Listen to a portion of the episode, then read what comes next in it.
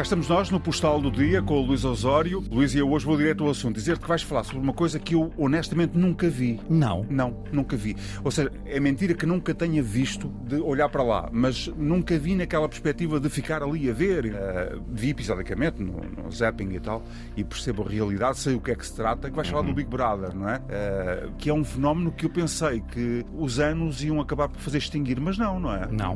Uh, o Big Brother, aliás, a TVI mantém o Big Lembro Brother. do Zé Maria, da, daquele fenómeno, não é? O Zé Maria que é a primeira temporada que é da primeira Brother. temporada, já faz muitos anos E atrás. o Marco, não é? O Marco, O Marco do pontapé, sim, sim, do sim. pontapé. Sim. Já são 20 anos, não é? Eh, Engraçado. E, e- e- e não- nunca parou. Já é um temos personagens, estás a ver? Já temos personagens do Big Brother. Já. engraçado. Tu hoje vais falar do Big Brother numa perspectiva que eu julgo que é muito interessante, sobre a qual pensamos pouco. Vale a pena ouvir o postal do dia. Vamos a isso.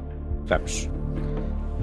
Em vésperas de eleições legislativas e em vésperas da comemoração dos 50 anos do 25 de Abril, nunca pensei poder escrever este postal.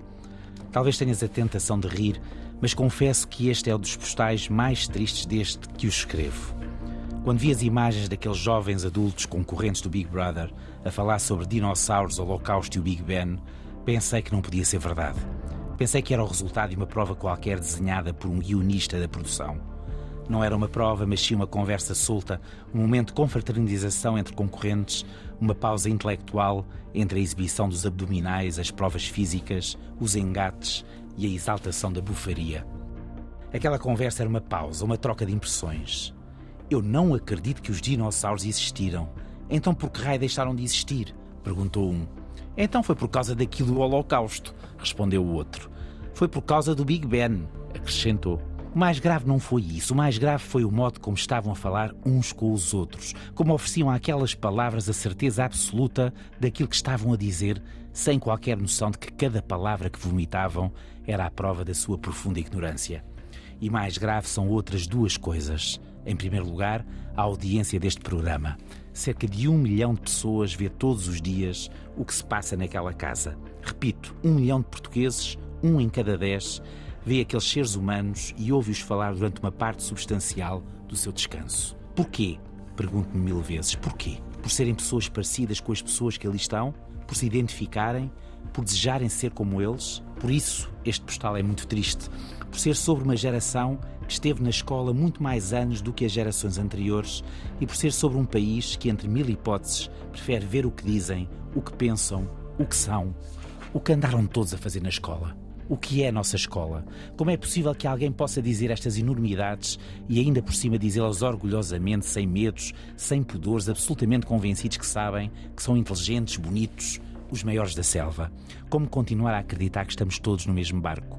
Ou serei eu que estou a mais? Ou tu, que lês livros e gostas do Woody Allen, que pensas sobre o liberalismo e o marxismo, Deus e a Divina Comédia, a origem do universo e o conflito da Palestina? Que lês jornais, que sabes explicar a razão de ser de esquerda ou de direita, ou moderado ou ativista de um qualquer combate necessário, que exiges estar informado ou informada, que te preocupas com o populismo e o fim do mundo, que te inquietas com o futuro dos teus filhos e a amoralidade. O problema talvez seja esse. Somos nós que estamos a mais e não o percebemos. Voltemos para as catacumbas, preparemos os mantimentos e leva livros para a troca. Olha, eu trago um livro para a troca, não sei se leste, O Elogio do Imbecil, de um jornalista italiano, chama-se Pino Apile, que é. eh, fala sobre as dinâmicas entre a inteligência e a mediocridade, não é? E como a mediocridade triunfa. Ainda bem que falamos sobre isto, não é? Mas quem tem a lucidez de olhar para isto é bom que olhe, não é? A ideia fundamental entre, e agora estamos em campanha eleitoral, não é? A ideia fundamental eh, que diferencia a esquerda e a direita, e eu não acredito nesta ideia de que o meu lado é o lado dos inteligentes e os outros são todos mal intencionados. Isso é uma coisa um bocadinho ridícula e pueril. A grande diferença ideológica tem a ver, e isto é um combate falhado por parte da esquerda, é um combate falhado no sentido em que a igualdade é o combate mais importante, porque sem igualdade, sem igualdade de oportunidades, não conseguimos conquistar a liberdade. Enquanto a direita é mais pessimista sobre o ser humano e a igualdade não tem esse papel. Agora, nós, nestes 50 anos, fizemos muitas coisas bem, mas este combate ainda não está a ganho.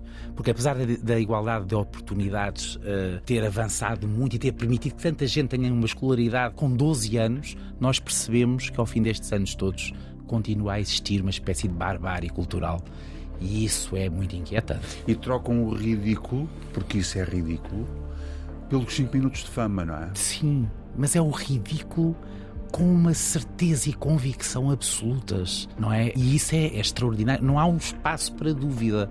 A nossa sociedade não tem espaço para dúvidas entre as pessoas que são inteligentes e que podem determinar as regras, isso é inquietante, mas não há espaço para dúvidas mesmo das pessoas que, achando que têm as certezas absolutas, sabendo 250 ou 300 palavras. Uhum. E, portanto, esta é uma explicação possível dos populismos e de tudo aquilo que nós temos vindo a ver. Percebo quando penso naquela frase do Albert Camus: a estupidez insiste sempre. Até amanhã, um abraço. Até amanhã.